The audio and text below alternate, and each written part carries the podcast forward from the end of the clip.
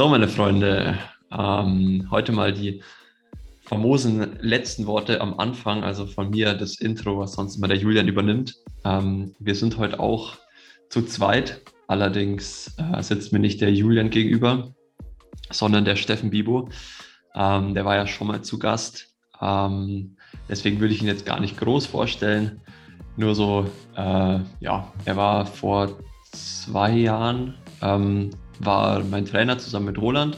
Inzwischen hat er ein bisschen mehr die, die jüngere Gruppe ähm, am Stützpunkt hier bei uns übernommen, äh, steuert aber immer noch zusammen mit Roland mein Training und ist da so ein bisschen äh, der Trainingswissenschaftler bei uns auch äh, und auch eben äh, als Trainer aktiv, also nicht nur der Trainingswissenschaftler. Ähm, und ich habe ja letzte Woche schon erwähnt, dass ich äh, eine Leistungsdiagnostik gemacht habe. Und dazu äh, habe ich mir ihn heute einfach mal als Experten geholt. Und deswegen ähm, ja, reden wir jetzt einfach in der kommenden Podcast-Ausgabe so ein bisschen über meinen Test, aber auch einfach allgemein so ein bisschen drüber, wie man mit der V2 Max eben das, das Training ganz gut steuern kann. Ähm, und äh, ja, ich hoffe, das, das wird informativ, unterhaltsam. Und jetzt erstmal Hallo Steffen. Simon, äh, vielen Dank für die Einladung. Ähm, ich freue mich sehr, heute dabei sein zu dürfen. Ja, sehr gut. Du bist ja auch gerade erst äh, wieder in Nürnberg angekommen. Du warst ja am Wochenende unterwegs mit deinen Schützlingen. Ganz genau, ja. Wir waren ähm, beim Saisoneröffnungslehrgang ähm, und haben uns in Oberammergau wiedergefunden. Das ist äh, die erste Bergkette vor Garmisch-Partenkirchen. Ihr wart ähm, eigentlich meine, meine Heimat quasi, habt ihr euch aufgehalten. Ganz genau, in deiner Heimat. Daher kommt auch der, der Tipp äh, aus deiner Familie, dass wir dort mal ein Trainingslager machen können, ein Trainingslehrgang. Hatten die Saarbrückner dabei, also das Jugendteam äh, vom Stützpunkt Saarbrücken. Äh, das war jetzt zum ersten Mal so mal eine gewisse Kooperation unter Trainern, ähm, dass wir einfach mal die jungen Leute zusammenbringen und dort ein Auftakt-Trainingslager machen mit dem Bayern-Kader und mit dem Saarbrückener Kader. Und ja, wir hatten eine fantastische Zeit. Ja, ich habe es nur so ein bisschen mitverfolgt. Ähm, auf Instagram Es sah auf jeden Fall cool aus. Ich kenne die ganzen Berge da natürlich. Äh, aber es war lustig zu sehen, da wie dann die ganzen jungen, äh, jungen wilden äh, Nürnberger hier rumspringen. Ähm, ich glaube, ihr seid auch mal einen Berg hochgelaufen, also nicht nur gewandert. Und geschwommen seid ihr immer in in dem äh, Oberammergau Schwimmbad, in dem Wellenbad, oder? Ganz, ganz genau. Also wir haben versucht, die Inhalte auch mal so zu machen, äh, mal so gestalten, wie man sie hier in Nürnberg nur schwer umsetzen kann. Beispielsweise sind wir den Berg, den Laber, sind wir hochgejoggt. Ähm, da gibt es einen Forstweg.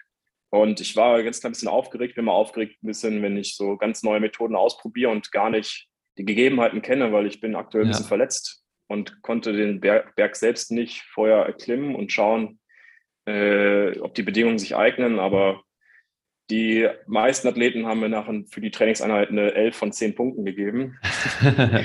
weil die haben es total gefeiert, einfach ja. den Berg mal hoch zu joggen und ähm, ja, ich sag mal so, diese klassischen, klassischen Faktoren, die man sonst mal so ein bisschen so als Athlet gerne kontrolliert, Laufzeit und so, das war dann alles hin. Ne? Und man musste sich mal mehr aufs Körpergefühl, aufs Körpergefühl ähm, verlassen und auch die, die Dauer beispielsweise für so einen, für so einen Trailrun jetzt war auch gar nicht vorgegeben. Wir haben gesagt, okay, es gibt so, sagen wir mal, eine Zeitdauer bergauf, die man mindestens schaffen könnte oder sollte eigentlich und mit der man auch eine gute Belastung hat und die nicht zu viel ist. Und dann gibt es so ein Maximum und äh, fühlt euch einfach frei, das mal so zu gestalten, so just run. Ja? So, und das ja. kam eigentlich ziemlich gut an. Im Nachhinein habe ich sogar überlegt, einfach mal die Uhren vorher einzusammeln, zu sagen, so, jede Uhr wird mal einfach äh, abgegeben.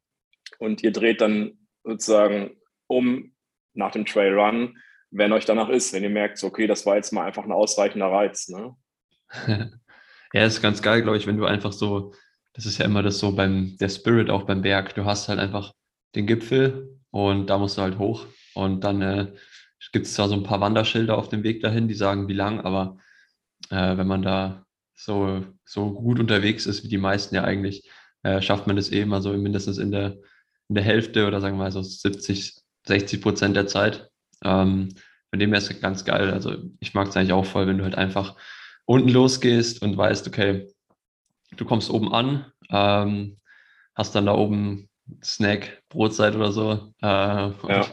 Der Weg runter ist ja dann eigentlich eher, ja, muskulär ist ja schon auch ziemlich anstrengend. Also ich habe eigentlich auch meistens Muskelkater ja. danach, weil du es ja gar nicht gewohnt bist, dieses Abbremsen nach unten.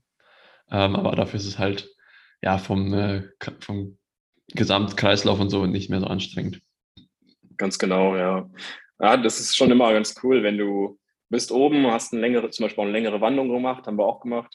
Du bist oben und du hast, also du bist vielleicht nicht mehr ganz so frisch im Kopf und nicht mehr ganz so motiviert, aber du musst halt einfach, du musst runterkommen. Ja. Es gibt auch nur einen ja. Weg und das ist halt runter. Ja. Genau, der, also der Lava wann, ist, wann, ja? Der Laber ist ja auch der, die steilste Berg, ich glaube, die steilste Abfahrt Deutschlands. Also wenn du auf ah, dem, okay. den, der wird auch nicht gewalzt. Da kein, kann keine Pistenraube fahren. Ähm, und den, den kannst du nur fahren, wenn da richtig viel Tiefschnee ist.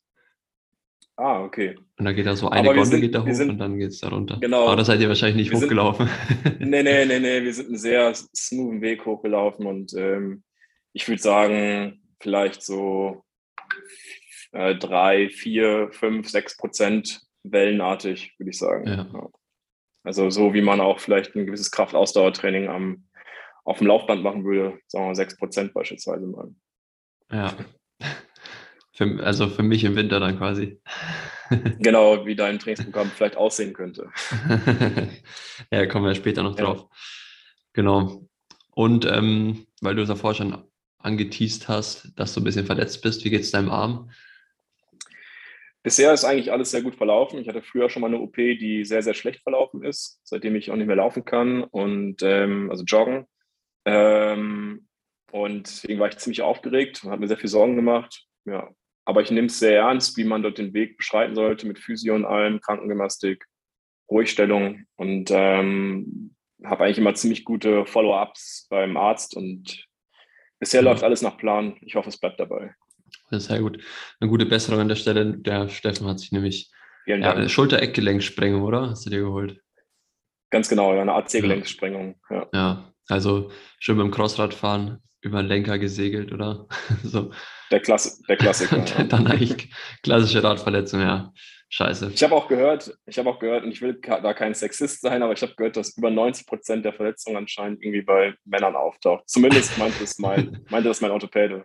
Das ist ja Über Überschätzung der eigenen Fahr äh, des Fahr Fahrkönns wahrscheinlich. Ganz genau, war bei mir auch, ja. denke ich, der Fall.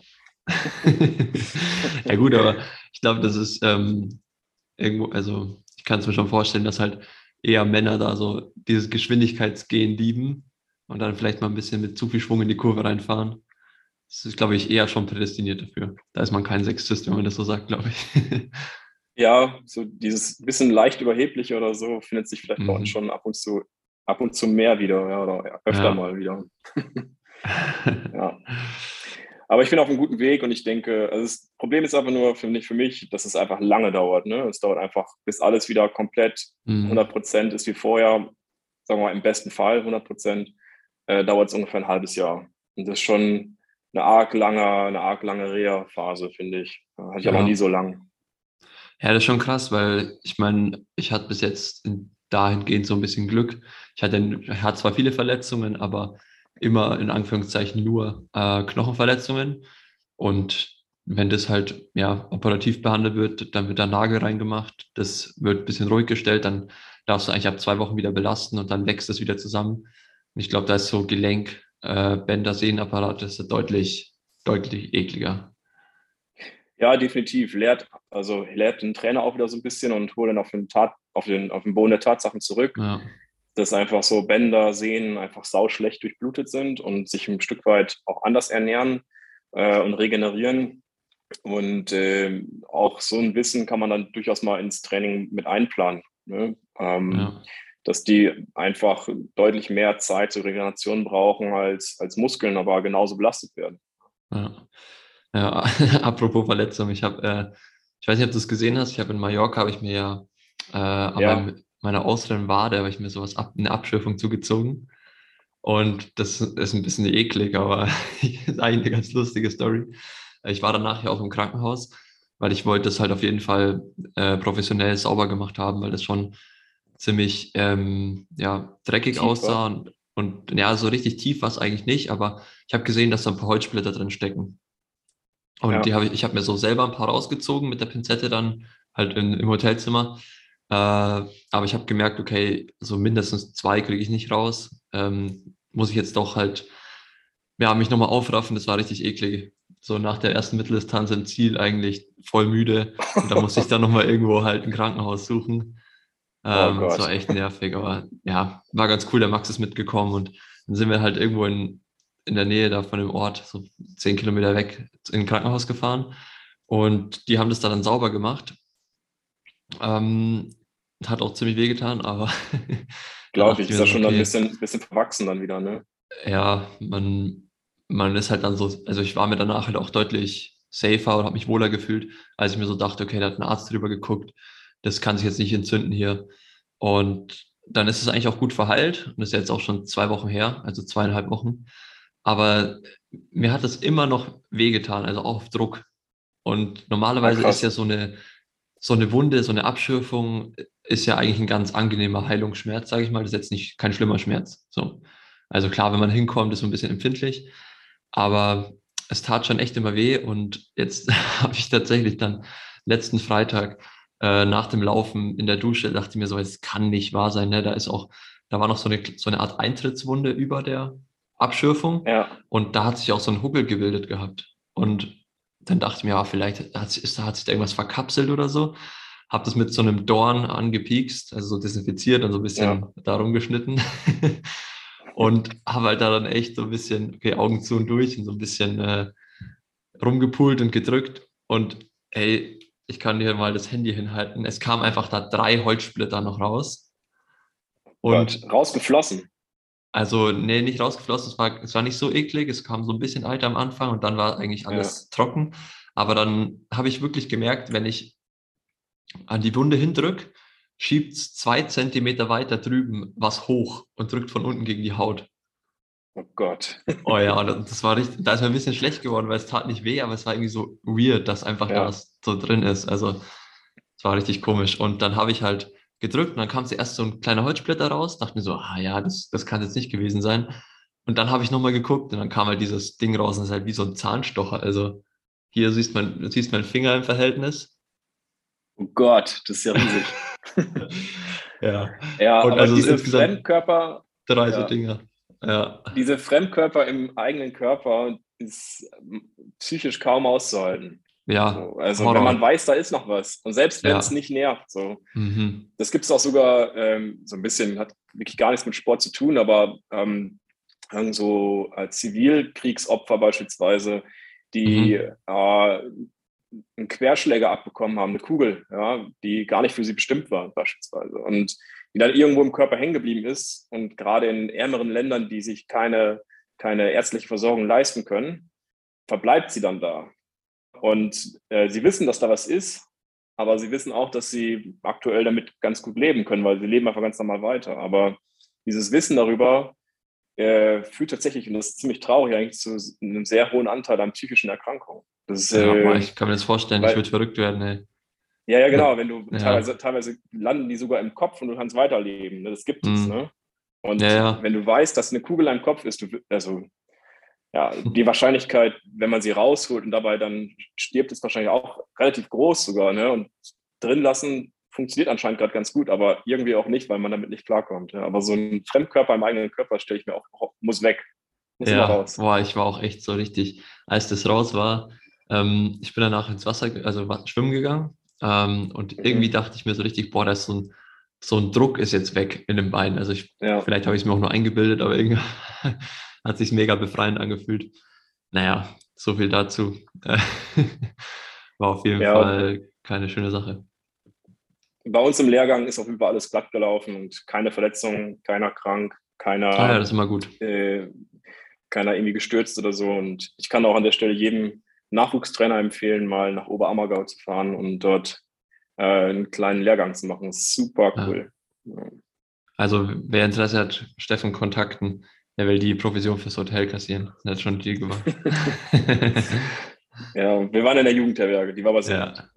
Nee, nee, es sah echt gut aus. Ähm, und ist, glaube ich, auch eine coole, eine coole Eröffnung für so eine Triathlon-Saison, wo man einfach noch mal ein bisschen was anderes macht, bevor dann das Wintertraining so richtig äh, ja, hart wird, wo man sich durchbeißen muss.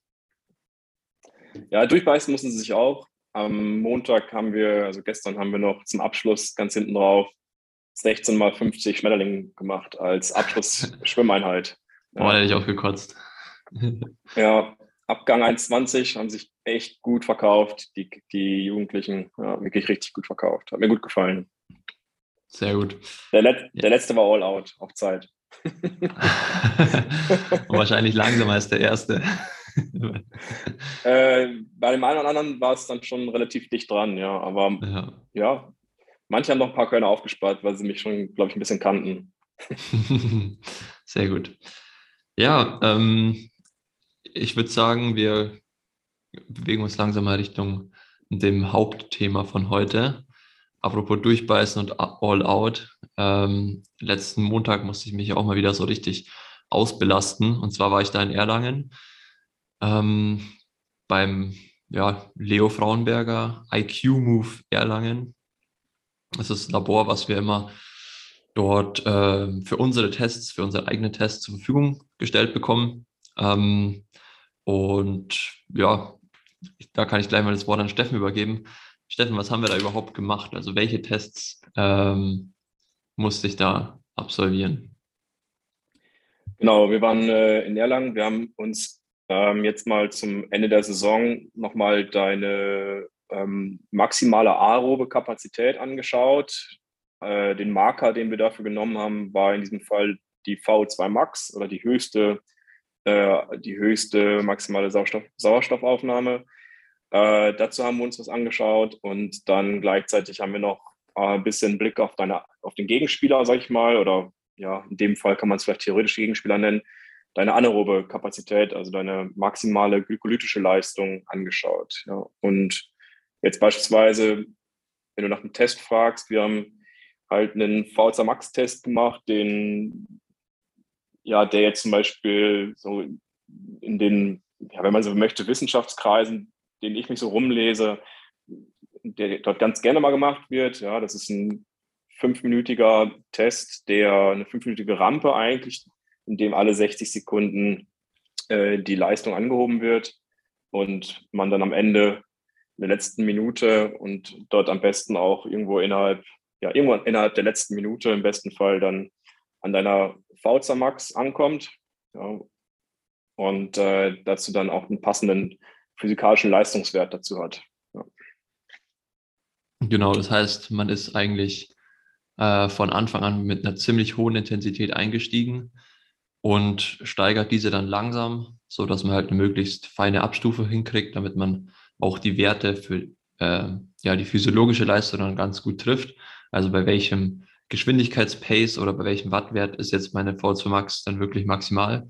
Und also für mich vom Gefühl her war es dann zumindest so, dass äh, die letzte Minute auch äh, wirklich fast ja, all out gewesen ist. Vielleicht hätte ich noch ein bisschen länger mit einer höheren Geschwindigkeit oder höheren Wattwert ähm, durchgehalten. Aber ich denke, wir haben es diesmal ganz gut getroffen. Genau. Also wir steigen sozusagen mit 420 Watt ein im Radfahren, gehen dann mit einer relativ großen Stufe auf 460 Watt. Dann verjüngen sich die Stufen, je länger der Test dauert, sprich die nächste Stufe war dann 30 Watt höher auf 490 Watt, dann die vierte Stufe 520 Watt und dann nochmal um 15 Watt gesteigert in die letzte Stufe ähm, auf 535 Watt. Und das Ziel ist, so eine Art Leveling Off hinzubekommen. Und ich habe früher an der Uni gelernt, so dass man zu 90, das weiß ich nicht ganz genau, aber so grob über 90 Prozent kein Leveling Off hinbekommt. Aber jetzt wo ich jetzt mal die Tests so gestalten konnte, wie, wie ich es mir selbst wünsche und wovon ich auch theoretisch von überzeugt bin, ähm, kriegt man das doch ziemlich gut hin und ziemlich oft hin, dass man dort ein richtiges Leveling off erreicht. Ähm, was heißt genau Leveling off? Also klär das mal für unsere Zuhörer. Ja, Leveling off ist so ein bisschen der theoretische Beweis ähm, für, dass man, dass man ähm, wirklich im Maximum der Sauerstoffaufnahme angekommen ist. Ja, also dass der Körper ähm, in der, nicht mehr in der Lage ist, äh, noch mehr Sauerstoff zu verwerten. Und ähm, das funktioniert eigentlich relativ, dann, auch wenn es ein theoretischer Beweis ist, funktioniert es relativ praktisch. Ja, ähm, nämlich, dass mehrere, ich sag mal, Leistungsparameter steigen, aber die Sauerstoffaufnahme steigt nicht weiter. Ja, und das heißt, die physikalische Leistung in Form von Watt steigt beispielsweise von einer Stufe zur nächsten Stufe. Die Herzfrequenz steigt ja, von der einen zur nächsten Stufe oder innerhalb der letzten Stufe beispielsweise. Die VO2, äh, sorry, die äh, Ventilation steigt, also wie viel Luft du insgesamt aufnimmst, das ist nicht Sauerstoff, sondern Luft insgesamt aufnimmst. Da beispielsweise dein Laktatspiegel steigt auch, das ist aber eher eine theoretische Annahme. Ähm, und dein Ermüdungsempfinden steigt auch. Aber also all diese Parameter steigen, aber deine Sauerstoffaufnahme flacht eher ab oder bleibt gleich oder geht auch ein bisschen runter manchmal. Ja, sprich, all diese Faktoren steigen, aber die Sauerstoffaufnahme steigt nicht. Das ist so ein bisschen ein Beweis dafür, wenn man den Test vernünftig macht, zumindest, ist es ein bisschen Beweis dafür, dass man am Ende deiner aeroben Kapazität, deiner maximalen Sauerstoffaufnahme angekommen ist. Genau, also das war quasi dieses Leveling off und wenn man das erreicht, hat man die wahrscheinlich die V2 Max erreicht. Genau, und wir haben das eben auf dem Laufband gemacht und am Rad. Am Rad hatten wir da auch so ein äh, Cycle Ops, also relativ präzises Gerät äh, für die Messung der Watt. Und ähm, man muss noch dazu sagen, weil der Steffen jetzt auch gerade meine Wattwerte schon genannt hat, dass ich ähm, ja, relativ schwerer Athlet bin. Also deswegen die absoluten Watt auch sehr hoch sind. Also ich hatte am Testtag 83 Kilo. Ähm, 83,2. Ja, wo wir auch erstmal kurz überrascht waren, weil im Frühjahr hatte ich 80. Ähm, und äh, ja, ich, also ich für, für mich persönlich denke, dass es auch daran lag, dass ich die drei Wochen vorher äh, nicht mehr so viel Umfang trainiert habe, aber durch die zwei Rennen, also Mitteldistanz und Sprintdistanz natürlich geguckt habe, dass ich viel Kohlenhydrate esse und dass wahrscheinlich meine Speicher sehr gut gefüllt gewesen sind und dadurch, ja, wahrscheinlich habe ich auch ein bisschen dadurch einfach dann zugenommen. Ähm, ich denke, was auch ein Beweis war, dass meine Speicher ganz gut gefüllt waren, waren, dass meine Laktat, äh, also dass ich da mich sehr gut ausbelasten konnte und ziemlich viel Laktat am Ende noch bilden konnte. Ähm, aber genau so viel zum Radtest. Also von den Werten her. Wir können ja noch kurz den Lauftest ähm, so mit die Zeiten sagen. Also da ja. Äh, ja, kannst du mal weitermachen. Ja, also wenn du, wenn wir noch um die Werte sprechen wollen, äh, Körperzusammensetzung, kann ich dir auf jeden Fall ja, genau, machen gerne noch alles. Also wenn du, Athlet. wenn du, ja, weil zum Beispiel, wenn du ja beispielsweise sagst, von diesen 80 Kilo sprichst oder 83, um das jetzt mal nicht einfach nur als gut oder schlecht zu bewerten, weil das ist, mhm. geht ja sonst so ein bisschen jetzt dazu über, dass wir gar nicht erklären, was jetzt die, dass es jetzt zum Beispiel nicht nur von Nachteil ist. Ja, wenn jetzt beispielsweise ähm, je nachdem, was man beeinflussen möchte in, der, in, den drei Teildisziplinen des Triathlons, kann ein bisschen mehr Gewicht manchmal auch gut sein. Ja?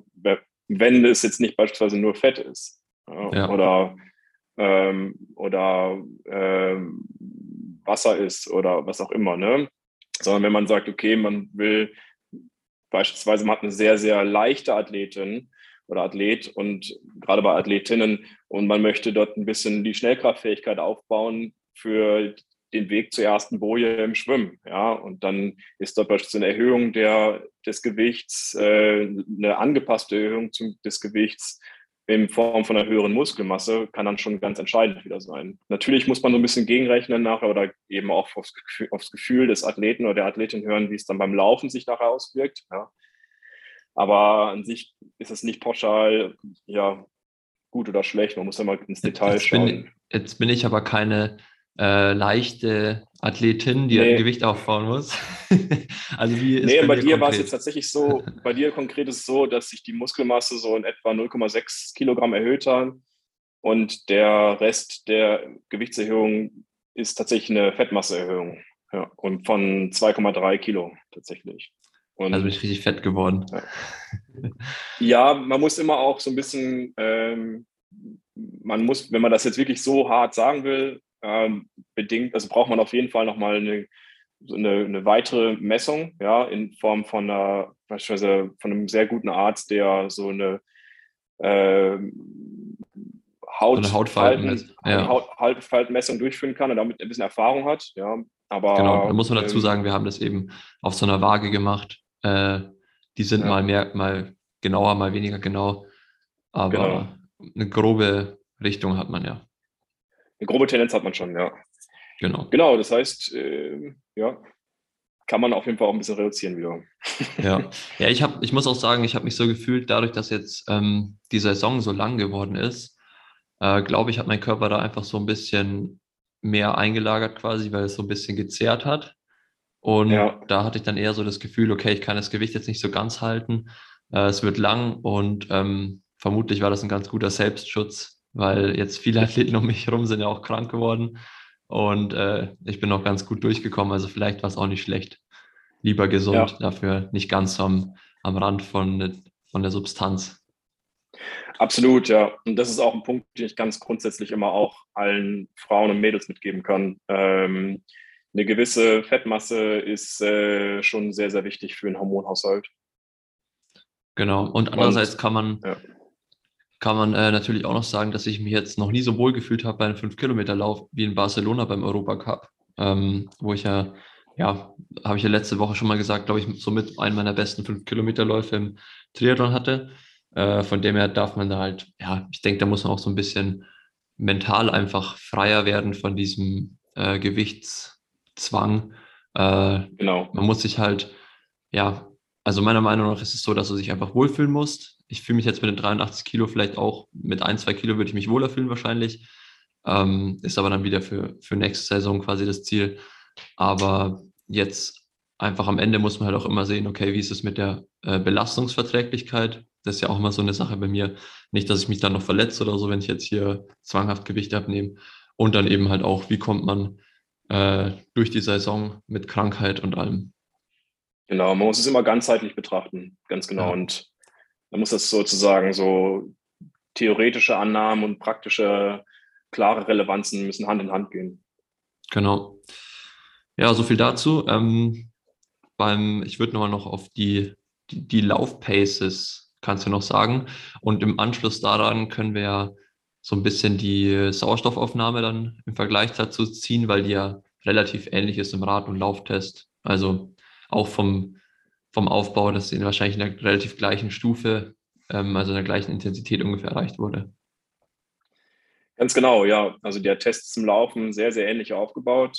Äh, wir haben auch wieder eine ja, relativ hohe Einstiegsgeschwindigkeit und ähm, erhöhen die Laufgeschwindigkeit von Minute zu Minute. Je weiter der Test fortschreitet, auch hier wieder ähm, verjüngen sich die Belastungsstufen, äh, also die Laufgeschwindigkeit ähm, steigt, ähm, aber eben von Stufe zu Stufe immer etwas geringer. Wir sind mit 19 km/h eingestiegen bei dir ähm, und am Ende der Stufe hatten wir zum Beispiel auch so eine V2 von ähm, ja, 59 Milliliter pro Kilogramm Körpergewicht pro Minute. Und äh, haben wir eigentlich ganz gut getroffen, die erste Stufe. Und sind dann gestiegen um 1 km/h auf 20 km/h, dann auf 21 km/h, äh, auf 21,5 km/h und der letzten Stufe dann auf 22,0 und da musstest du den Test dann auch wirklich in der letzten Sekunde abbrechen, in der fünften Minute. Ja, ja das war eigentlich ziemlich gut hingehauen. Ganz gut getimt, genau. Ja, wir laufen das alles bei 2% Steigung, glaube ich, auf dem Laufband. 1%. 1%. 1%? Okay, 1% ja. Steigung. Also so, dass es sich ganz gut anfühlt, weil immer wenn man den Test so komplett flach auf dem Laufband läuft, finde ich, hat man dann so ein bisschen, ja, auch Koordinationsschwierigkeiten, weil es einfach ein bisschen anders ja. ist als im Vergleich zum Draußenlaufen. Ähm, genau, von dem ist es. Aber 2 oder 3% ist schon ein krasser Unterschied dann wieder. Also ja, ähm, die Werte haben sich dann, die Werte waren tatsächlich ähm, anders dann. Ja. Auch da geht es ja dann wirklich bergauf. Ja, also vor allem die motorische Komponente war wirklich dann sehr, sehr anspruchsvoll, was man äh, üben muss dann. Ja, ein Prozent geht klar. Ja. Genau. Und ähm, dann im Anschluss an den Test, also wenn ich den quasi abbrechen muss oder geplant sind immer fünf Minuten. Und wenn jetzt letzten Montag bin ich im Rad fünf Minuten gefahren, im Laufen bin ich fünf Minuten gelaufen. Und danach wird dann eben noch, um das anaerobe System auch zu messen, ähm, alle Minute Laktat abgenommen, um eben auch da zu sehen, ähm, wie viel Laktat äh, baue ich da in der Zeit auf und wann sinkt es wieder. Ganz genau, ja. Und dadurch, dass du ein etwas, äh, also ein Triathlet bist, der ein gutes aerobes Vermögen hat, aber auch ein gutes anaerobes Vermögen, was manchmal bei dir von Vorteil ist im Rennen, manchmal aber auch von Nachteil. Und ähm, dadurch, dass du eben so ein Typ bist, sagen wir mal so ein Mischtyp, ähm, ja. ja. steigt dein, dein maximaler Postlaktatwert, heißt es, ähm, ja relativ hoch an und dann meistens auch eher so relativ also das kommt auch relativ spät, der Endwert. Das heißt, du musst da mal relativ lange warten, bis du dann deinen Höchstwert hast. Genau, ich sitze da mal lange und werde, mein Ohrläppchen wird gemolken. genau, du wirst dich relativ lange melken lassen. Ähm, ja, und wir haben bei dir in der fünf Minute meistens so den Peak. Ja. ja. Was habe ich da so als Endlaktat? Ähm, ich hätte jetzt fast gesagt, leider. Also beim Laufen kann man schon so sagen, dass du so relativ hoch bist mit, mit 14 Millimol pro Liter. Das ist also so 14,17 äh, nach dem Test. Das ist ähm, auf jeden Fall sehr hoch. Ja, das ist sehr hoch für den Test. Ähm, vor allem, genau, also im Laufen ist es sehr hoher, relativ hoher Wert. Ja, vor allem im Vergleich zu deiner V2 Max. Ja, das muss man immer beides gemeinsam betrachten, um, um zu beurteilen, ob es hoch ist oder nicht hoch ist. Und ähm, ja, das kann von Vorteil sein, wenn man mal äh, beispielsweise manche Profile im, im, Triathlon, gerade auf der Sprintdistanz anschaut, beim, sagen wir, beim Radfahren in der Sprintdistanz, ja, dass man dort ein bisschen andere Fähigkeiten braucht oder vor allem ein bisschen mehr braucht. Ähm, kann aber auch von Nachteil sein, wenn du jetzt beispielsweise mal Langdistanz machst, äh, Mitteldistanz machst im Laufen, ja, weil dort ist das Profil doch sehr kontinuierlicher und sehr klarer bestimmt durch eine hohe anaerobe Fähigkeit und durch eine etwas niedrigere anaerobe Fähigkeit. Und dann bremst du dich im Stoffwechsel eher aus, dann im Laufen. Genau. Aber auch schon, auch schon auf 10. Ja, genau, deswegen ähm, haben wir jetzt eigentlich auch ganz gut einen, äh, ja, so einen Handlungsfaden, würde ich sagen, für die nächsten äh, Trainingsphasen. Ähm, weil man kann auch, also man ja, kann auch dazu sagen, meine V2 Max war ungefähr um die 70 Plus minus. Ganz genau, ja. Genau, die war um die 70. Man muss natürlich jetzt die 70 betrachten im Zusammenhang mit den 83 Kilo. Die war, die 70 war auch schon so, wir können auch gerne die genauen Werte sagen, aber ja. letztendlich die 70 war äh, auch schon beim letzten Test ein äh, bisschen mehr teilweise auch ähm, gegeben, aber eben bei 80,2 80, Kilo. Und wenn man jetzt die äh, genauen Werte vergleicht tatsächlich, ja, also letzten Mal war es dann so 71,5 teilweise, 72, jetzt eher so im unteren Bereich äh, 70, also so 68, 69 und das dann mit deinem Körpergewicht vergleicht, kommt man auf relativ ähnliche Absolutwerte. Also die Absolutwerte liegen bei dir so ja im Bereich 5800 Milliliter etwa. Ne? Und wenn man die jetzt vergleicht, ist es relativ, es ist relativ gleich geblieben. Jetzt vom letzten Test zu diesem Test. Das ist ja auch die Funktion, also eine Funktion von dem Test, also dass man, dass man Trainings mit, also im Grunde genommen ist es eigentlich so im besten Fall, wenn man, zumindest wenn man ein Trainer sein möchte, der ein Stück weit wissenschaftlich arbeitet oder äh, trainingswissenschaftlich arbeitet, ist es eigentlich immer ein Experiment. Ja, und ein Experiment ist davon geprägt, dass man einen Prätest hat, dass man einen Posttest hat, also eine Ausgangslage und einen Endwert. Und dazwischen hat man eine Intervention. Und die Intervention ist in diesem Fall das Training. Und somit überprüft man, sag ich mal, Schlüssel, Schloss, ja, passt das zusammen? Schlüssel ist, sag ich mal, äh, die Trainingsmethoden, die man sich im Kopf oder am Schreibtisch ausdenkt. Und Schloss bist du als Athlet. Und da hat man eben letztendlich ein Experiment, um herauszufinden, passen diese beiden Sachen zusammen, Schlüssel und Schloss. Ne? Und passt mhm. dieses Training zu deinem, zu deinem Typus und was verändert sich an den Werten? Ja. Das ist eine Funktion des Tests. Die zweite Funktion des Tests ist, dass man jetzt wieder einen Ausgangswert hat für die nächste Intervention. ja. Und ja. Ähm, genau, so würde ich es mal beschreiben. jetzt dadurch, jetzt können ja die Zuhörer, die jetzt genau hinzuhören, wissen ja dann sozusagen, ah, okay, da hat sich nichts getan in der V2, also waren die Methoden schlecht. So, das ist nicht, die richtige Annahme, denke ich, weil ähm, man kann nicht jede Trainingsphase, in diesem Fall war es ja vor allem eine Wettkampfphase zwischen dem letzten Test und dem jetzigen, kann man als Experiment nehmen ob, und als Überprüfung der eigenen Trainingsmethoden. Weil äh, dass die V2 beispielsweise in, äh, zum Wettkampfhöhepunkt abnimmt, also die maximale, ich sag mal, die maximale V2 oder die V2 Max in Wettkampfphasen abnimmt, ist durchaus normal. Und trotzdem kann die Wettkampfleistung zunehmen. Genau. Und das hatten wir beim letzten, beim letzten Podcast schon so ein bisschen, weil sozusagen ich die Trainingsmethoden so gewählt habe, dass ich das, was ich an maximaler Sauerstoffaufnahme habe für den Körper, dass ich das prozentual maximal ausnutzen kann und ökonomisiere auf der Wettkampfgeschwindigkeit. Ja, genau, also so die V2 Max ist quasi so die, die Decke, bis wohin es geht. Genau, die, und die, das Training genau, muss dann so, des Motors. genau, so das ja. Training muss dann so gestaltet sein, dass du eben möglichst viel von diesem Volumen oder dem Vermögen, was du hast, in Renngeschwindigkeit auch ausnutzt. Ganz genau. Und das ist für, wenn du das Training machst, dann kommt es durchaus noch vor, dass die V2 jetzt von dem einen Test oder die V2 Max von dem einen Test bis zum nächsten Test nicht unbedingt steigt, sondern du dich eher mit Ökonomisierungsmaßnahmen beschäftigst. Ja.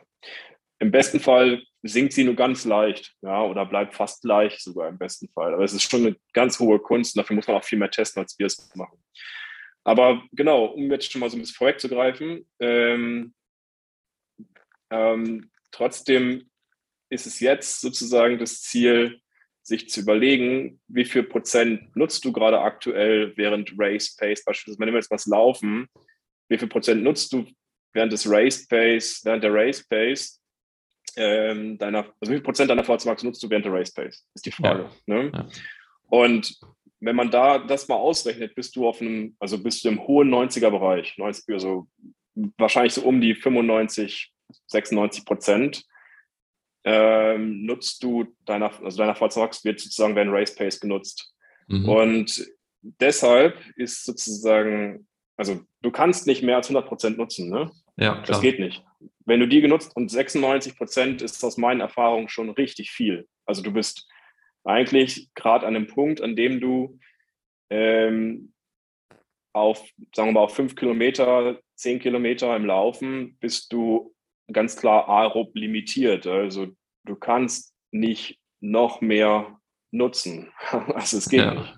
Ja. Und deswegen ist das Trainingsziel klar, den Motor als nächstes erstmal größer zu machen. Ja. Und das nennen wir so erstmal eine Basic Training Period einzubauen, indem man, indem man jetzt nicht die ganze Zeit an Wettkampf denkt und wie man schneller werden kann im Wettkampf, sondern dass man so ein bisschen physiologischer denkt, wie kriegt man jetzt eigentlich diesen, diese Forza Max größer, damit ja. du anschließend wieder davon möglichst viel prozentualen ausnutzen kannst.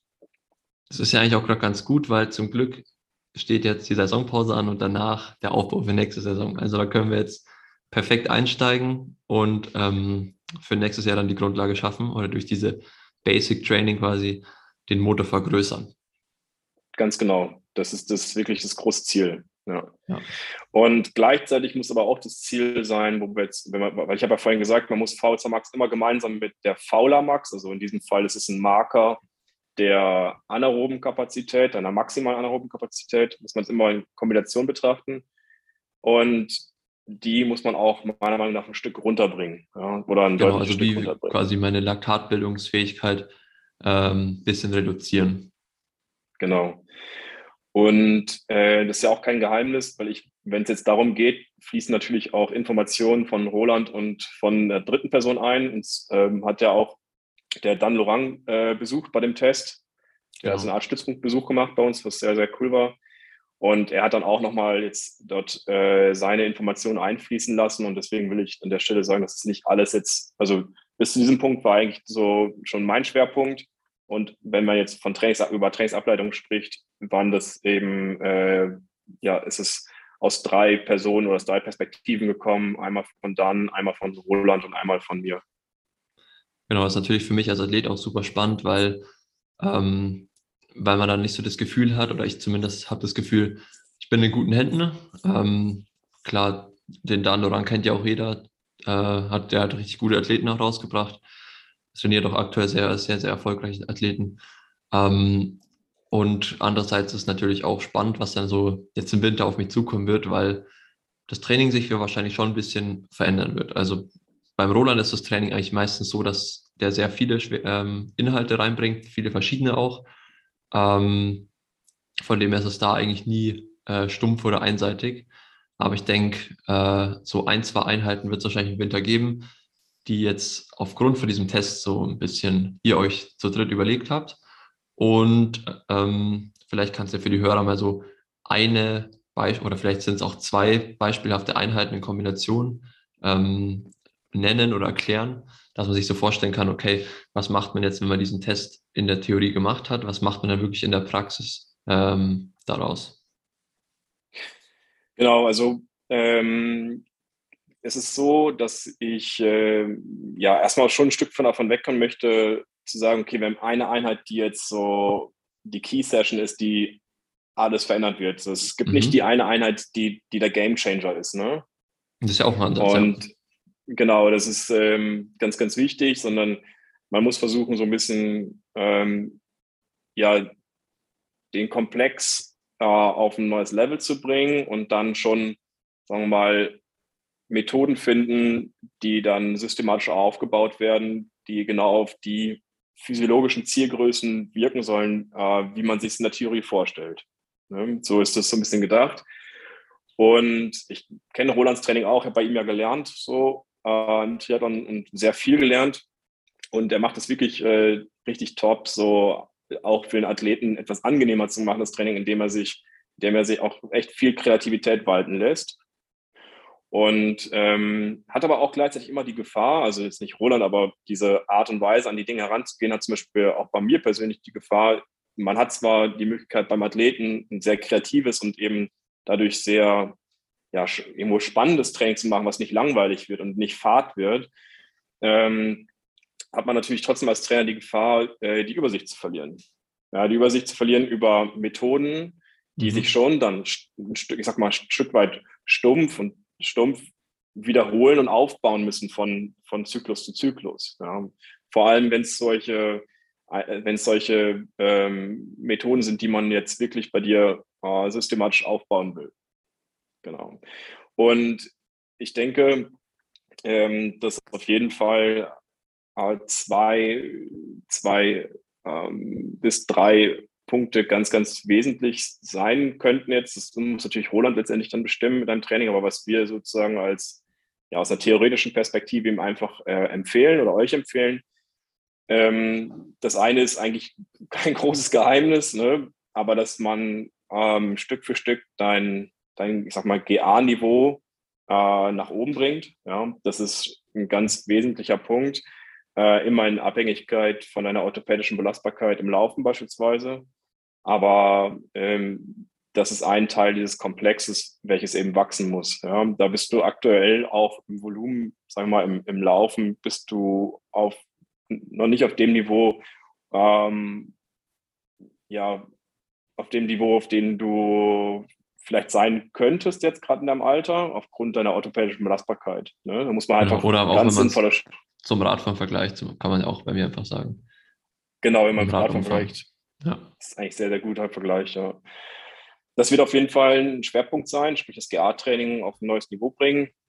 Ähm, das, und dann, dass wir beim ja, sogenannten Training im Bereich der VZ Max echt aufpassen müssen. Ja, wir müssen dort schauen, dass du die schon ab und zu mal machst, solche VZ Max Sessions, aber du musst halt wissen, dass wenn du, sagen wir mal, nimmst jetzt mal so ein typisches Set ähm, wie 30-30 oder 60-60, ne?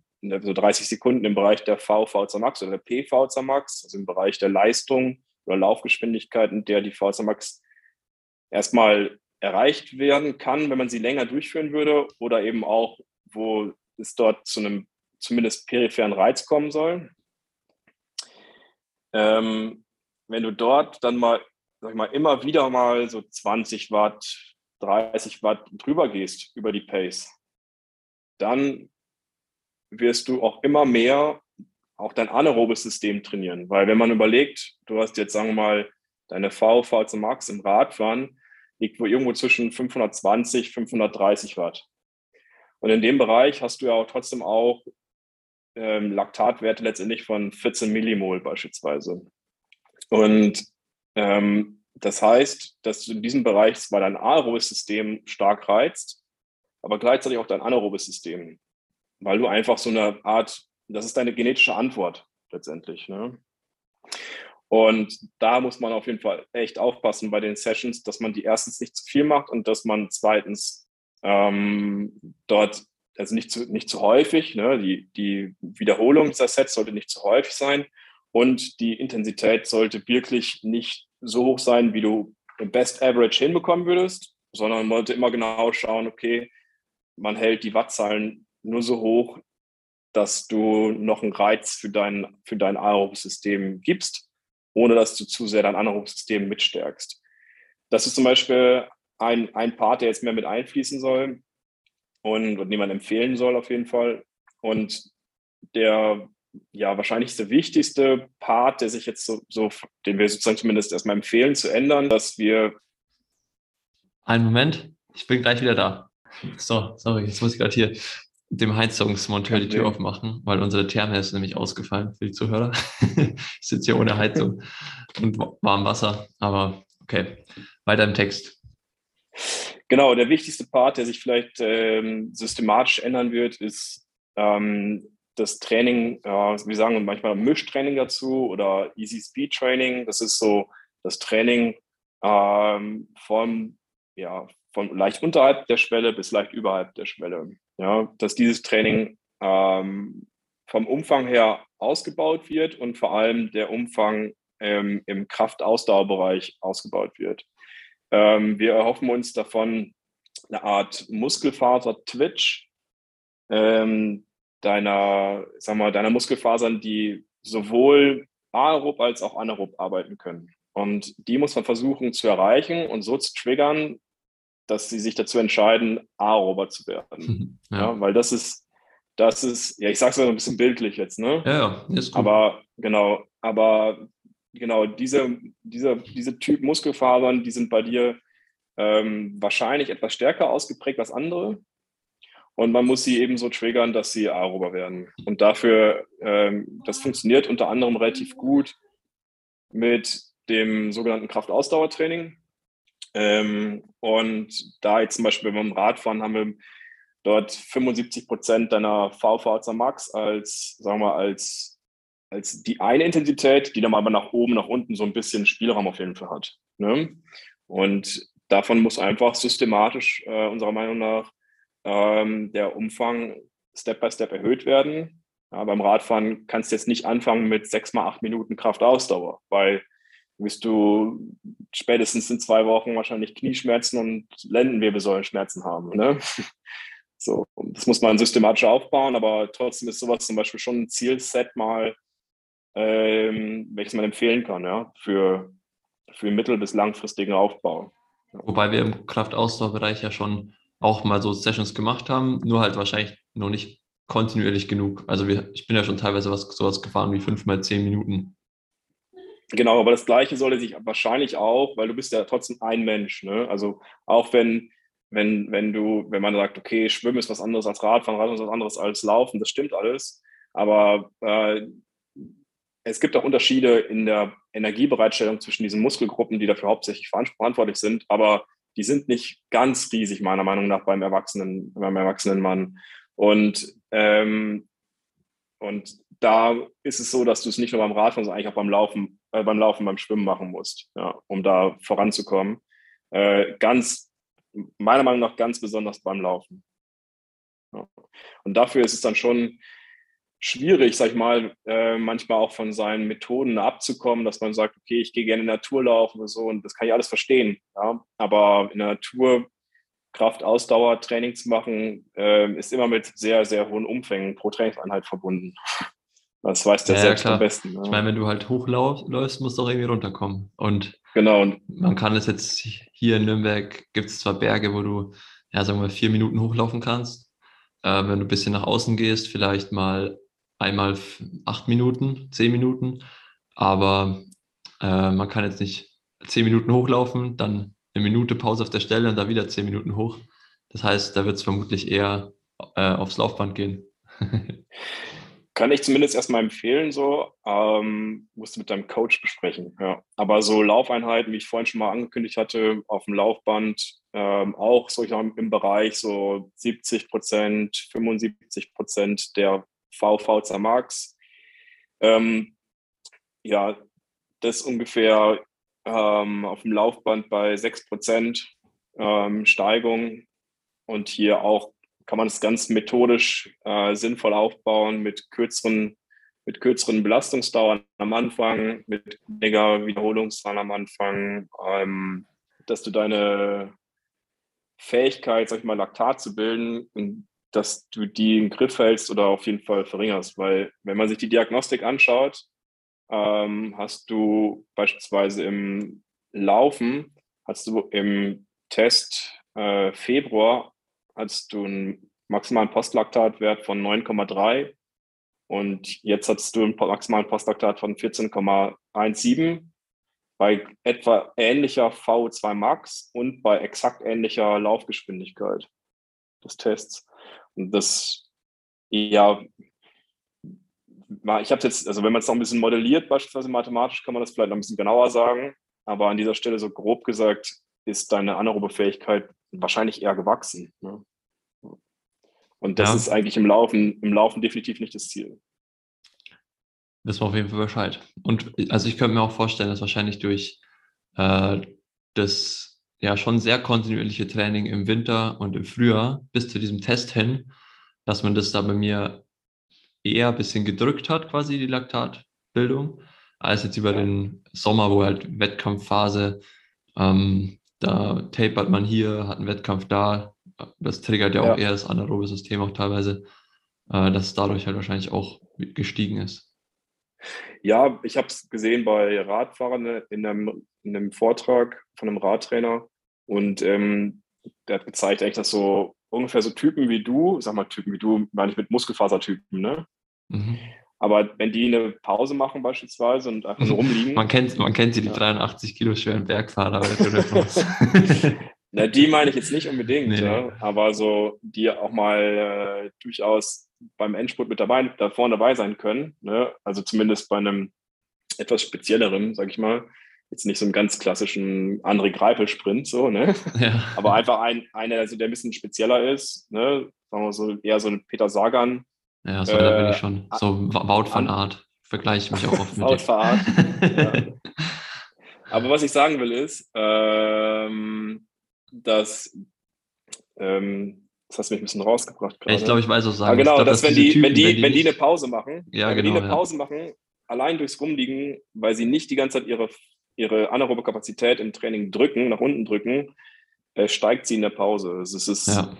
äh, ganz interessant. Ich glaube auch, dass es so ein bisschen so ein Stück weit wie so ein Phänomen bei Sprintern ist, so richtig echte 100-Meter-Sprinter im Laufen, wenn die beispielsweise zu viele Intervalle machen, dann reicht der Reiz gar nicht aus, um ihn wirklich die Muskelfasern in einen noch anaeroberen Bereich zu drücken, ja, sondern für die ist der Reiz zu schwach und zu häufig und dann bewegen sich diese Muskelfasern eher wieder ein Stück weit, es werden langsamer. Das mhm. heißt, zu viel Sprinttraining kann dann tatsächlich auch den Effekt haben, dass so Sprinter langsamer werden. Und Pausen beim Radfahrern, gerade bei Sprintern, führt dazu, dass die anaerobe Fähigkeit dann nochmal wieder ein bisschen steigt, je nachdem, was sie im Training gemacht haben. Ja, super interessant. Aber auf jeden Fall wichtig, wenn man es weiß.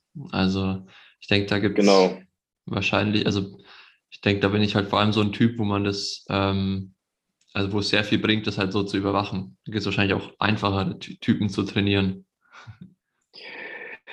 Ja, wir haben ja beides, ne? Also wir haben ja Athleten, die wirklich fast konträr zu dir sind, ne? Bei ja. der es eigentlich sinnvoll ist, die, also man kann ja sozusagen metabolische Ziele bei dir ableiten. Ne? Das eine ist, dass die aerobe Kapazität sich erhöhen soll. Das andere ist, dass die anaerobe Fähigkeit im Laufen sich eher verringern soll. Beim Radfahren würde ich das nicht ganz so klar definieren. Ähm, und dass wir gleichzeitig noch dich ähm, mit der Fähigkeit ausstatten, Laktat besser zu verstoffwechseln. Das nennt sich so Laktat-Shuttling, ja, mhm. dass wir dort Trainingsmethoden aufbauen, dass du in einem äh, ja, leicht azidosen Bereich kommst, sprich, dass du eben einen mittleren bis höheren Laktatwert im, im, im, ja, in den Muskeln und im Blut hast und dass du anschließend Sets fährst oder läufst, in denen du dieses Laktat als, als wichtigen Rohstoff nimmst ja, und, und nutzen kannst. So, willkommen zurück. Für euch natürlich nur eine kurze Pause, aber wir waren gerade ähm, 30 Minuten äh, kurz in der Weltgeschichte unterwegs. Michelle hat ihren Schlüssel vergessen, mit dem sie äh, in die Uni irgendwie reinkommt und an ihr Zahnmedizinzeug kommt. Den musste ich ähm, schnell, muss ich ihr schnell entgegenfahren Richtung Bahnhof, den Schlüssel bringen. Dann ist noch der Heizungsmonteur gekommen, der hier unsere Heizung repariert hat. Und ähm, Steffen war schnell unter der Dusche. nee, ich wollte in die Dusche gehen, aber mir ah, ist aufgefallen, dass, gest dass ja Halloween war. Mhm. Und ich hatte meine Klingel ausgestellt und ich habe meine ganzen Fenster sind voller Eigelb. Ja, verdient. Zu Recht. du Unmensch. Ja, die Klingel, war, die Klingel war ausgestellt, weil ich im Trainingslager war. ja, ja, ja, Wir haben hier und vielleicht ich erinnere mich, dass letztes verteilt. Jahr, letztes Jahr waren hier auch, war hier auch alles voller Ei. Ich glaube, nächstes Jahr werde ich auf jeden Fall provisorisch äh, ein paar Süßigkeiten unter, runter, unten runterstellen, wenn ich nicht da bin. Und oder auch, meinen Eier Namen. Oder, oder alte Eier. ja, vermutlich werde ich wieder nicht da sein. ja. ja, ich wehre mich mit Süßigkeiten. Ich gebe nach. Gut. Wir waren ungefähr bei meinem Lauftraining, äh, wo wir im Kraftausdauerbereich hinkommen wollen. Und dass es ähm, wahrscheinlich dann das ein oder andere Mal aufs Laufband gehen wird, weil man dort einfach sehr gut ähm, Kraftausdauertraining umsetzen kann, weil man eben ja äh, nicht immer den Berg wieder runterlaufen muss und einfach schön gleichmäßig Steigung einstellen und ja, sehr flexibel in der Trainingsgestaltung ist und eben nicht abhängig von irgendeinem Berg äh, da ist. Und ähm, genau. Ja, man kann es gut zusammenfassen noch einmal, dann sind wir damit mit dem Thema auch zum Laufen auch durch, finde ich. Man kann sagen, man sollte versuchen, äh, die Umfänge mal zu erhöhen und äh, im niedrigintensiven Bereich, also so Low-Intensity-Training. Man sollte versuchen, die anaeroben Kapazitäten zu verringern, das heißt äh, weniger Sprints. Äh, und äh, wenn man ein höher intensives Training macht, dann nicht so intensiv, dass du jedes Mal deine anaeroben Fähigkeiten noch erweiterst. Und äh, man sollte versuchen, ähm, die VZ Max auch zu beeinflussen durch gut gewählte VZ Max Sessions oder Sessions, die sich im Bereich der Max oder Max wiederfinden. Und man sollte Muskelfaser-Twitch äh, versuchen zu, zu triggern, indem man äh, dich ein bisschen aerob aufstellt, sprich ähm, Kraftausdauertraining etabliert, um dort ähm, so die mittleren Muskelfasern, die sowohl aerob als auch anaerob arbeiten können, dass die ein bisschen mehr sich, sich zum, zur aeroben Seite entscheiden. Ähm, und man sollte dich dahingehend ausbilden, dass du auch mit so mit dem Laktat als ja, als Energieträger umgehen kannst, sprich dich immer wieder in laktazide Zustände bringen und gleichzeitig dann anschließend, nachdem man so einen Zustand erreicht hat, auch ähm, ja, beispielsweise mal so einen Bereich im 90 Prozent der VHC Max, in der du dann Laktat wieder verstoffwechseln musst, ja, oder sagen wir mal 80 bis 90 Prozent der VHC Max. Es ist ja auch eigentlich nur sinnvoll, wenn man auch mal vom Menschenverstand einfach mal rangeht, weil ich werde jetzt nie im Wettkampf die ideale Situation haben, dass ich mich da immer schön äh, an der Schwelle drüber drunter bewegen kann, sondern äh, im Kurzdistanz Triathlon gibt es einfach immer wieder diese Spitzen, die man abfedern muss und das ist ja dann eigentlich ganz gut, wenn man das eben anaerob tun kann, aber im Folgeschritt muss man natürlich das auch wieder verstoffwechseln und genau das trainiere ich ja dann eigentlich damit. Ganz genau, ja. Also dieses Laktat-Shuttling-Training ist bei dir auch gleichzeitig ein wettkampfspezifisches Training. Ja, genau. Stimmt. Ja, ich würde sagen, ähm, wir haben das ganz gut aufgerollt und hoffentlich auch verständlich für die Zuhörer ähm, zusammengefasst. Aber ich glaube, dadurch, dass du da auch dich sehr, sehr gut ausgedrückt hast und ähm, das sehr verständlich rübergebracht hast, kann da jeder vielleicht auch ein bisschen was mitnehmen. Natürlich weiß jetzt nicht jeder, wie ist seine Laktatbildungsrate, wie ist seine V2 Max, aber im Grundsatz hast du ja schon mal so die wichtigsten Kerntrainingspunkte eigentlich auch, die man auf jeden übertragen kann, so ein bisschen genannt. Ähm, also nicht immer nur ballern quasi, sondern auch niedrig intensives Training ist sehr wichtig, vor allem Triathlon. Und ähm, ja, gerade für mich. Ist immer, der Haupt, ist immer der Hauptpart auf jeden Fall. Genau. Also meistens der Hauptpart. Genau, ist der Hauptpart. Ich habe jetzt auch ähm, gestern, glaube ich, habe ich äh, mein Trainingsprotokoll an euch verschickt. Und da äh, habe ich auch gesehen, also mein Haupttraining ist ja im natürlich im ruhigen Bereich und ich glaube, es sind um die 85 bis 90 Prozent in den Einheiten, was wirklich auch sich im ruhigen Bereich abspielt. Ganz genau. Ist aber auch jetzt wirklich ähm, eine ganz normale Verteilung und ist auch gut so. Also eine ganz normale Verteilung bei professionellen mhm. Athleten. Genau. Und das Wichtige ist, dass man dann die, sagen wir mal, anderen 8 bis 16 Prozent, je nachdem, in welcher Phase wir jetzt gerade sind, die im Bereich sind, sag ich mal, ab Sweet Spot, also leicht unterhalb der Schwelle, bis hin zu bis submaximal, maximal, dass man da eben jetzt genau aufpasst, was man da macht. Ja, und wann man es macht und wie man es macht. Und da gibt es dann schon wieder, steckt der Teufel im Detail, aber genau. man sollte sich nicht, ja, man sollte es nicht zu, äh, manchmal nicht, also manchmal keep it simple, ja? also einfach, einfach halten und dann methodisch sinnvoll aufbauen. An, ich weiß nicht genau, wie viele Hörer oder welche Hörer ihr habt, aber auf jeden Fall kann ich so eine Diagnostik sehr, sehr empfehlen, äh, weil die Trainingsinhalte sich dann schon doch massiv unterscheiden können, tatsächlich. Ja. Auf jeden Fall. Ja, es macht schon immer Sinn. Je nachdem, wie viel man natürlich auch reinstecken will, ähm, kann man auch sehr viel rausholen. Aber wie du gesagt hast, im Endeffekt keep it simple, äh, Spaß dabei haben und man wird schon auch immer das, also wenn man so auf seinen Körper hört, finde ich, äh, wenn man das gut lernt, wird man auch schon immer eher das machen, ähm, was einem gut tut. Also man wird, glaube ich, äh, wenige Leute finden, die so komplett in, gegen ihre Anatomie oder gegen ihre Voraussetzungen äh, trainieren. Also man wird immer so ein bisschen das machen, was man eigentlich eh gern macht und wo man sich wohlfühlt und wo man auch gut drin ist. Also. Denke ich auch, ja. Ja. Genau. Ähm, da würde ich sagen, an der Stelle, ich, ich sehe hier gerade gar nicht, wie lange wir schon quatschen, aber ich glaube, wir haben eine ganz gute Aufnahmezeit erreicht. Ähm, haben auch eigentlich alle Fragen abgearbeitet, die ich mir so aufgeschrieben habe. Ähm, glaube ich, einen ganz guten Überblick gegeben. Und deswegen mal danke an der Stelle, Steffen, für die Zeit. Ja, ich habe zu danken. Wir sollten einfach mal in zwölf Wochen nochmal einen Termin machen, wenn die nächste Diagnostik ansteht und dann schauen wir mal, was es gebracht hat. Genau. Ja, können wir dann gerne auch wieder Experiment berichten. mit dem Podcast genau begleiten.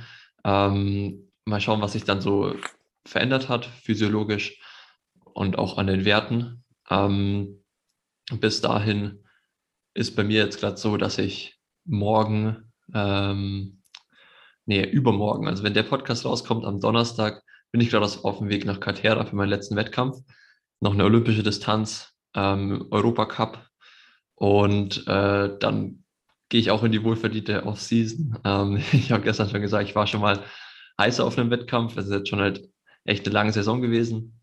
Aber ich habe nochmal Lust, ähm, weil ich ja erst einmal dieses Jahr über die olympische Distanz gestartet bin, äh, das jetzt auch nochmal so auf dem Europacup-Niveau auszutesten, wie ich da so unterwegs bin. Ich einfach mit ein paar Leuten nochmal zu betteln und äh, danach dann einfach schöne Saisonpause, runterkommen und dann fürs nächste Jahr wieder aufbauen. Das ist so der Plan. Und ähm, genau, deswegen, äh, Steffen, hast noch irgendwelche letzten Worte? Ansonsten würde ich abmoderieren. Nee, das passt. Also ich würde mich freuen, wenn wir mal mit einem, mit einem Roland einen Podcast machen können, zu dritt und ich ähm, so die theoretischen Punkte mal reinbringe, eher vielleicht auch mal drüber spricht, was wir, was wir davon umsetzen und so. Das kann ich mir vorstellen, dass es so Theorie trifft Praxis könnte richtig interessant sein, weil der Spitzentrainer sehr erfahren und ähm, ich habe einige Theorien im Kopf und dann könnte man mal sie auf praktische Relevanz und Wirksamkeit prüfen lassen durch Roland. Das ist, glaube ich, ganz, eine ganz coole Sache. Ich glaube, es wäre auch ganz entspannt für mich, weil dann könnte ich einfach mal kurz Hallo sagen, dann äh, euch machen lassen und zuhören und dann wieder Ciao sagen und die Episode wäre im Kasten. ja, die, ja, wenn wir uns unterhalten, dann wird, dann ist wahrscheinlich, wenn die, also wenn es ein längeres Gespräch ist, ist es meistens übers Training. Ja. und irgendwelche Trainingsinhalte. Das ist immer wieder ein gutes Gesprächsthema bei uns beiden. Genau, gut. Dann an der Stelle ähm, nochmal danke, Steffen. Und ich hoffe, euch hat es gefallen. Äh, es war nicht zu theoretisch, es war auch ein bisschen praktisch. Und ansonsten ist nächste Woche wahrscheinlich wieder der Julian am Start. Äh, da gibt es nochmal eine kleine ja, Race-Recap von Cartera. Und bis dahin versuche ich natürlich nochmal das Beste zu geben, nochmal einen guten Wettkampf abzuliefern, eine gute Leistung zu zeigen. Und ansonsten ähm, hören wir uns nächste Woche und ein schönes Wochenende euch allen.